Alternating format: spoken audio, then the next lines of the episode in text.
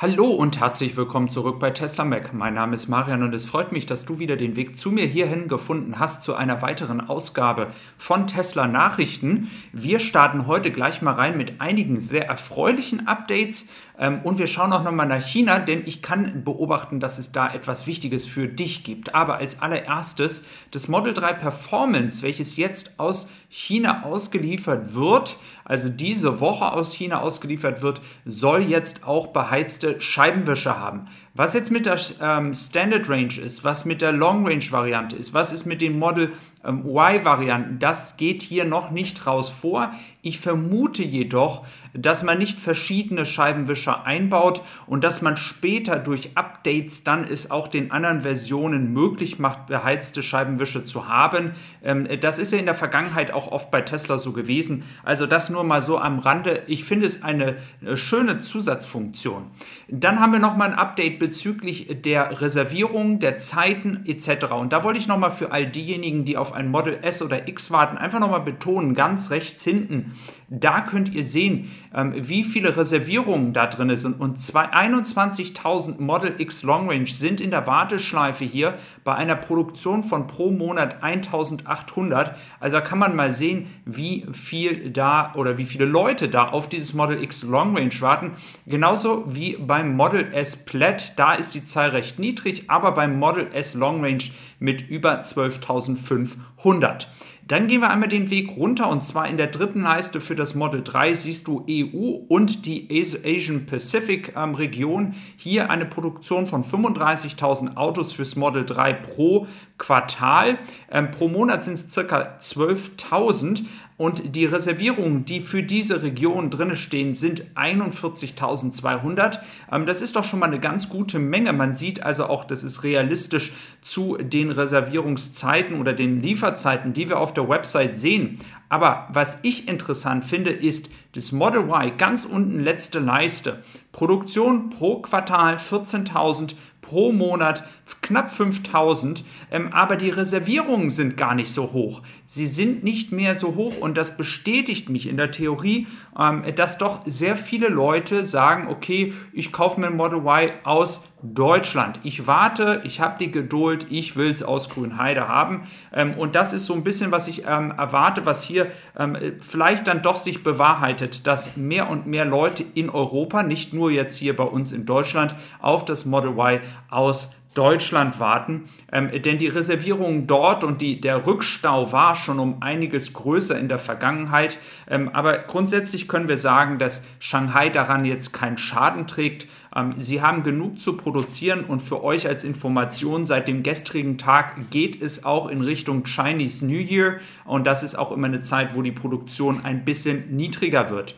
Ähm, hier nochmal eine Randnotiz. Wo äh, verschifft eigentlich Tesla in China auch noch hin? Von Shanghai nach Hongkong, Australien, Neuseeland, Japan, Singapur, Israel. Ähm, Taiwan und Südkorea nicht, weil es da eben halt große Importzölle gibt. Diese Autos also aus ähm, Taiwan und Südkorea kommen dann aus Fremont, was ja auch Sinn macht, kann man ja auch machen, ist halt einmal quer über den ganzen Pazifik, ähm, aber es scheint hier trotzdem günstiger zu sein. Dann, was ich noch nie gesehen habe, dass die jetzt hier anfangen mit kleinen gelben Transportern sogar Autos abzufahren oder wegzufahren, muss man ja richtigweise sagen. Also ähm, es geht hier logistisch wirklich ähm, ans Maximum, was Tesla hier zurzeit schaffen kann. Und äh, da, diese gelben Wagen äh, oder diese Heber hier habe ich noch nicht vorher gesehen. Ähm, dann haben wir noch ein Update zu deiner App und du kannst jetzt ab sofort auch sehen, ähm, das hat der Adrian hier nochmal gepostet, man kann jetzt sehen, wo man aufgeladen hat. Zu Hause, am Supercharger oder entsprechend an anderen Ladestationen. Ich finde, das ist doch auch nochmal eine schöne Übersicht, um so ein bisschen eine Kontrolle darüber zu haben, ähm, wo habe ich geladen. Ähm, ist eine Spielerei. Ich finde es grundsätzlich aber statistisch gesehen sehr gut, wenn man das einfach weiß. Dann gibt es Neuigkeiten aus Norwegen.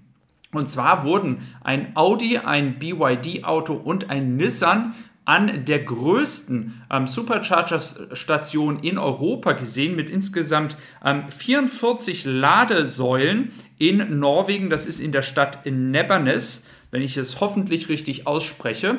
Und es deutet sich an, dass hier weitere Tests stattfinden, um das Supercharging Network weiter für andere äh, Marken zu öffnen. Ähm, hier waren es offiziell wohl Tests ähm, denn es ist äh, gar nicht bekannt gegeben worden offiziell. Also wir können also sagen, dass diese ganze Expansion im Sinne von nicht nur Ausbau der Supercharger, aber auch das Öffnen für andere Marken ähm, dann wohl hier auch in Norwegen voranschreitet. Wir hatten in der Vergangenheit ja hier auch Meldungen, dass Tesla schon mit den Behörden in Kontakt getreten ist. Dann habt ihr ganz kurz gerade gesehen, das Solardach in äh, Austin wird weiter ausgebaut. Also die Arbeiten da haben schon angefangen.